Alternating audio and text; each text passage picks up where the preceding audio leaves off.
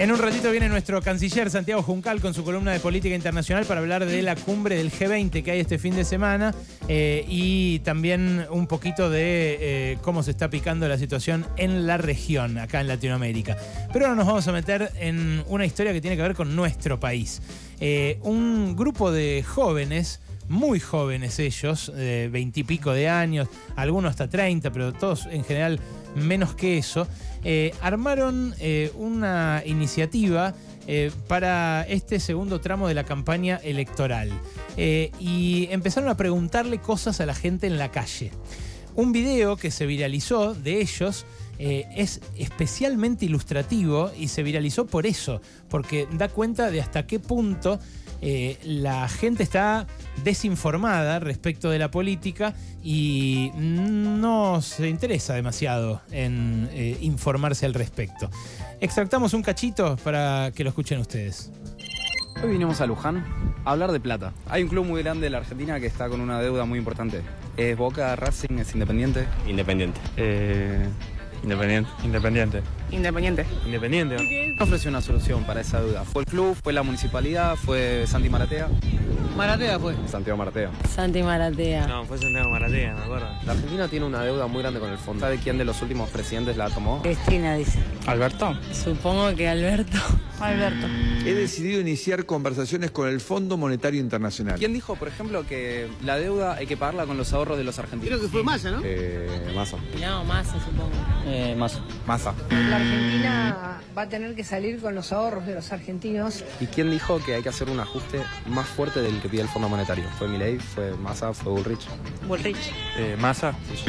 Nosotros justamente lo que queremos hacer es un ajuste que es mucho más duro que el del fondo. Bueno, este video básicamente lo que muestra es que lo de Independiente lo saben todos, Sí. ¿no? Sí, sí, sí. Eh, lo de cuál es el club endeudado, quién lo salvó de la deuda.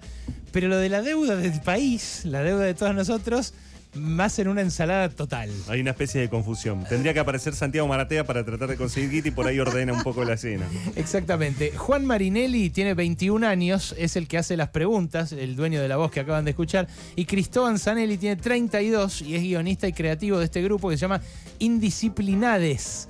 Eh, es una, eh, una denominación que no existía hasta hace tres semanas, cuando 10 personas decidieron empezar a hacerlo y a lanzar a redes sociales estos videitos. Juan, ¿cómo andas, loco? Gracias por venir. Bien, Ale, todo bien. Gracias. Cristóbal, también, ¿eh? Gracias a ustedes por la invitación. Eh, ¿Cuándo lo publicaron esto? Yo ayer lo vi dando El vueltas. video de Luján Sí. lo publicamos hace dos días. Dos días, sí. Mira, ¿y eh, hacían otras preguntas? Hacíamos. No, estas fueron las preguntas de este, Sí. de este TikTok y las planeamos. Primero arrancamos hablando de deuda en general, de qué haría uno con su propia deuda si, el, si ellos fueran los que Claro. tienen que hacerse cargo de ella. Y después le hicimos el entre con Santi Maratea, Independiente, como que nos había pasado también con un video anterior que se hizo viral sobre cultura general, un video de una frase de Mirta, una frase del Diego, y después metíamos una frase de Dromi disfrazada de Milei. Y también les pasaba esto, Y que la también del, pasaba esto, la del el Diego, todo el mundo. sobre la política, pero la cultura general la tienen. Mirá vos, qué Muy loco. reconocida. Qué loco. Pará, y eh, estas respuestas disparatadas sobre quién tomó la deuda o quién propone eh, mm, discutirle más al Fondo Monetario y menos, qué sé yo, Claro. eh, ¿tuvieron otras respuestas que quedaron afuera? Pocas. La verdad es que la gran mayoría de la gente contesta lo que se ve en el video. Es bastante fiel. Mucha gente nos pregunta si está armado, si es una cuestión de que la realizamos de desde el diez montaje. bien. Uno de 10. Claro. Uno de diez sabe quién dijo qué. Y, con Maratea es al revés, con Independiente y con Maratea es al revés. Con Maratea es al- totalmente al revés. Todo el mundo lo sabe y lo recontra tiene que- incorporado eso. Mirá, Mm. eh, en el anterior video, ¿qué hacían? ¿Qué preguntaban? Las preguntas eran frases célebres. Yo me acerco a la gente y les digo si se prestan para film, que lo filme y les pregunte algo y me nombran, y yo les, eso, les decía tres frases célebres, una de Mirta, una de Diego y otra de la famosa de Dromi, la de nada que deba ser estatal, permanecer a mano del Estado. Nada que deba ser estatal permanecer en manos del Estado. Claro, es un furcio. Es un furcio, Eh, pero que la dijo igual. Sí, sí, sí, sí, claro. Eh, ¿Y esa que le preguntabas? ¿Quién dijo eso? ¿Quién dijo eso? Y todos después respondían que era Milei. Y Ah. todo el mundo conocía la frase de Mirta, si te bien te contratan, si te mal te maltratan. Y la de Diego de la pelota. Sí. Pero la de Dromi, todos, absolutamente todos la relacionaban con Milei. Mirá, Sí. y a mí lo que me llamó la atención, pe- perdón, en este eh, video en el que acabamos de compartir, cuando ustedes preguntan al final quién es el que dijo que eh, hay que sacarse al fondo de encima o Sí. algo así, todos te responden mi ley. Sí, es que hay algo para mí en, esa pregunta con, con el modo de expresarse de mi ley que supuestamente es algo rebelde, no sé qué, y ese justamente es como la, la propuesta más significativa. O sea, voy a juntar la plata y los voy a sacar. Y la gente lo asocia a mi ley por alguna razón que debe ser algo del tono, de la forma. La verdad que no lo sabemos, porque después con las otras preguntas, que es o sea, que sabemos que no lo dijo Massa, dicen Massa. Y, y no sé, y en esa na- nadie, nadie sabe las propuestas de Massa y eso a nosotros como que nos, nos gusta trabajar justamente sobre la duda y la incertidumbre de la gente, o sea, sin ridiculizarlo, sin victimizarlo, sin, sin nada de eso, como que mm, tratar de, de eso, de que, de que se den cuenta de que hay una desinformación total con, con, con- con- las cosas, eh, con las propuestas políticas sobre todo. Eso me, me intrigaba saber si establecían, más allá de lo que se ve en el video, algún tipo de diálogo aclarándole a aquellos que dan esa respuesta quién, cuál era la respuesta correcta. Y depende cómo se da el diálogo. Sí. O sea, hay gente a la que te le acercás y es medio reacia. Al principio no quieren Mm. que lo filmes o no. Sí. Hay gente también, por eso también hacemos el entre con preguntas más de cultura general. Porque la gente capaz se siente que si les vas a hablar de política, si les vas a hablar de deuda, si les vas a leer propuestas de candidatos, capaz no quieren participar porque piensan que no van a conocer nada o que van a quedar como Claro, en la gente no quiere quedar como tonta, nos dicen, ay, no quiero parecer tonto o algo así. Y no después cuando se da la charla más fluida, sí les aclaramos y les decimos quién, qué candidato dijo cada frase. Ahí también hay un gramito de militancia. Por eso, ¿hay, hay, hay alguna reacción del otro lado ante eso? Una Ah. sorpresa, como Claro. en general es... También es eso, Hay la como gente en de- general... Lo que la gente hace como masa. ¿Cómo más? La gente en general relaciona las propuestas más buenas o positivas, como sacarte al fondo encima, sacarte el problema así de una, las asocian directamente con, con mi ley. Claro. Y las cosas más negativas, de pagar con los ahorros o hacer un ajuste, las relacionan con la casta política. ¿Y ustedes a qué atribuyen que las preguntas, o las respuestas, mejor dicho, de cultura general, o en este caso de lo que tenía que ver con Independiente, eh, ahí la pegaban en general en las respuestas y en lo que está referido a la política no? Y yo creo que son temas que se instalan desde los medios, que, que le dan mucha más bola justamente a eso, a Santi Maratea, a la deuda independiente, que a un proyecto de país.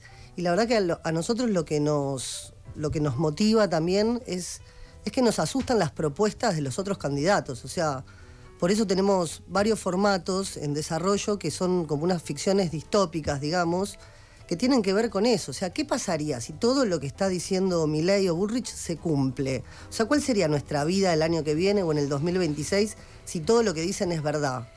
Entonces también tra- tratamos de trabajar sobre esos, so- sobre esos temas porque la verdad que nos asusta que una derecha tan recalcitrante pueda llegar a, a tener esos espacios de, de- de- de poder así real y Claro. no queremos. Bueno, ya, ya desde el nombre, ¿no? Cuando uno ve que ustedes llaman indisciplinades, eh, o lo- lo- eh, escriben con X, ¿no? Con el inclusivo, ya está claro que eh, para mi ley serían unos zurdos de mierda, ¿no? Tal cual. Eh, Pero más allá de eso y de sus creencias, a mí lo que me interesa es lo que hicieron, ese diálogo que, que plantearon con la gente. Eh, la, esta que fue en Luján, la anterior, ¿dónde? La anterior había sido por microcentro, eh, fuimos a varias facultades, estuvimos en la Facultad de Ingeniería y Y también no- habíamos hecho uno en Ezeiza. Eh, lo, que, lo que noto en las respuestas de la gente es que no es gente desinformada en general, es gente como específicamente desinformada de política. Como si te hicieran hasta casi una declaración de principio diciendo, no me interesa ese tema. Sí, es que también está- estaría bueno como que se entienda en los videos que, mm, que hay mucho votante de mi ley que no es que odia a los pobres, a la ge- que quiere que nos saquen todos los derechos, y también mostrar como eso, ¿viste? Que no son todos unos violentos, digamos, que hay gente que simplemente está desinformada o vota porque por ahí vio que estos últimos cuatro años la comunicación estuvo un poco enclenque en algunos sentidos. No, y- porque la está pasando para el orto. Y porque la están pasando Ustedes el orto. ahí Mucha en- gente que nos dice- entrevistaban ahí a gente que por cómo estaba vestida o por el entorno en el que se veía que la entrevistaban, era gente pasando privaciones. Tal Sí. cual. ¿No? Sí, sí, sí. Digo- gente que, que ya ni siquiera está. Vos después les, los increpás con propuestas como la del voucher o con propuestas como del Milei muy reaccionarias que ellos capaz ni las conocen, pero les preguntás a quién votaron o a quién piensan votar y te hablan de Milei como una novedad o como algo nuevo que apareció en el panorama político, que ya voté esto y me fue mal, voté esto y me fue mal, voy a cambiar. Vos tenés 21 años, Juan. Yo tengo 21 Es un- años. Es muy pibe, puede ser este, nuestro hijo. Eh, Vos sos un poco más grande, pero, eh, pero en el rango de tu edad eh, es donde hay un núcleo de votantes muy fuertes de Sí. mi ley. Sí, sí, sí.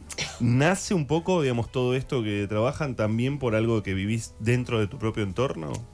Bueno, dentro de mi entorno tengo bastante gente que piensa como yo y que me acompaña Claro. en esto que estamos haciendo y también hay un montón de gente de mi edad que estaba completamente desconocida. Yo Mm. hay veces que intento convencer a compañeros tanto de trabajo como de la facultad o hablar con, con gente y ver cuáles son sus experiencias y yo no puedo decirles, por ejemplo, bueno, pero y el aguinaldo, ponele, o derechos laborales de que nunca percibieron un, un aguinaldo. Claro. Que- ¿En qué trabajas vos? Eh, yo estuve trabajando en una oficina de- con medios, Ah. haciendo relevo de medios. Ah, tipo Mm. procesamiento, desgrabaciones y eso. Claro, bueno, ahí la precariedad es total. En todos lados. En todos Mm, lados, sí. es cierto. Ahora, en esa juventud, como dice Wall, en esos pibes de tu edad, eh, ¿vos notás que hay más carga ideológica que en estos vecinos al azar que entrevistaron en Luján? Sí, sí. Cuando en la, ju- la juventud libertaria es la más como la más reaccionaria, la que Claro. más se la banca con, con defender a Milei. El otro día también estuvimos en la marcha de la legislatura y había un par de influencers libertarios y gente joven que iba como a manifestarse a favor, que, que capaz hablas con ellos y bancan fuertemente las propuestas de Y, Milei. ta- y también sumarnos como a la disputa de estos territorios digitales Tal cual. que Milei, o sea, tiene militantes autoconvocados que llenan las redes de videos y de propuestas y de repente ves tipo un TikTok, un chabón que tiene una montaña de plata y te dice, lo que quiere hacer Milei es esto y empieza como a dividir billetes y hay un montón de gente que, que dice las propuestas y nos dimos cuenta que de este lado no, no había tanto, entonces como para laburar un poco con eso también. Sí, disputarles ese espacio de militancia también. Bueno, es que eso mm, quizás ya sea tarde, ¿no? O sea, Es algo eh, que eh, tenemos en cuenta. Claro, eh, pero en el medio se encontraron con un hallazgo periodístico que es eh, las voces de la gente. No, no habrá pasado que, de, como vos decís, de este lado, eh, que es eh, un- un- todo muy difuso, ¿no? Eh, El lado anti-Milei pero sería. pongamos, ¿no? Claro, como dijo el otro día Martino Campo, el de que dijo, Claro, de- estamos sí. de la democracia. Eh, ¿No hubo poca escucha de esto? O sea, ¿no faltó alguien que vaya a ponerle el micrófono a esa gente a la que ustedes se pusieron a escuchar? Sí, Sí, sí, yo cual. creo que sí, pero bueno, nada, tenemos que mirar para adelante y, y bueno, también quería destacar que somos un grupo de 8 o 10 personas donde hay gente que investiga, hay editores, hay productores y nos autoconvocamos con, con esta idea, ¿viste? De, de aportar como algo para, para justamente hablar con esa gente que está en duda o que todavía no sabe a quién votar o que capaz votó no a mi ley pero se arrepiente. Muchos les eh, respondían que no fueron, por ejemplo. Mucha gente nos responde que no fue a votar. Sí. Preguntaron eso. Sí, sí, sí, fueron a votar y a quién votaron. Y cuando te dicen que no fueron a votar, ¿te dicen por qué? Por desinterés, por Sí. la, el mismísimo, eh, la mismísima impotencia que sentimos Mm. todos al ir a comprar y no poder comprar nada o salir y nada. La, la realidad que se vive todos los Sí, días. Como como esa, esa- como esa cosa que se está también de moda un poco, ¿viste? Entre los jóvenes, me parece como eso, votar a mi ley, como que es lo cool o lo, o lo, o lo rebelde o no sé qué. Y, y bueno, ¿La idea de, vo- de voto castigo aparecía? Porque a mí muchas veces me dicen eso. Eh, yo eh, con la gente con la que hablo, eh, así habitualmente, me dicen, yo voté castigo. entre los más grandes me Sí, pareció, los jóvenes es como una decisión más, no sé cómo se dice, más orgánica, no sé, como Sí. más... Lo ven como rebelde, los, los más jóvenes, ustedes advirtieron Mm. en lo que pudieron preguntar que los más jóvenes ven en la figura de, Mire- de Milei alguien rebelde. No ven que- al político tradicional que estamos acostumbrados y Ajá. acostumbradas todos. Claro, al que lo llevó supuesta, la- al que lo llevó hasta acá. Exacto. Y Sí, sí. que Es no le da esperanza. Otro camino para. Ahora, eh, dijeron que habían empezado con las frases célebres. eh, bueno, bastante impacto tuvo este de la pregunta de la deuda con Maratea y además el FMI. Eh, no sé si pueden adelantar, pero. ¿Qué se pueden viene? cranear, claro, pueden cranear qué, qué otras preguntas les gustaría hacer. No sé si, o sea, queremos eh, abordar el tema por ahí de la aportación de armas, el tema de la seguridad. y- ¿Algo de eso ya apareció en alguno de los diálogos?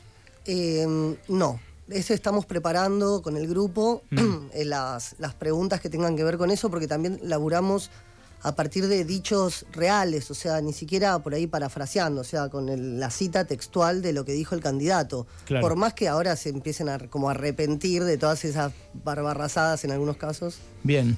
Bueno, chicos, eh, gracias por eh, el testimonio y los pueden seguir a dónde? Eh, En indisciplinades con X guion bajo en Instagram. Ahí en Instagram los en pueden. TikTok. Arroba indisciplinadx. Eh, sería tanto en Instagram como en TikTok. Ahí pueden ver el laburo de esta gente. eh, bueno, que a nosotros nos sorprendió. Gracias por venir, chicos. Muchas gracias a ustedes.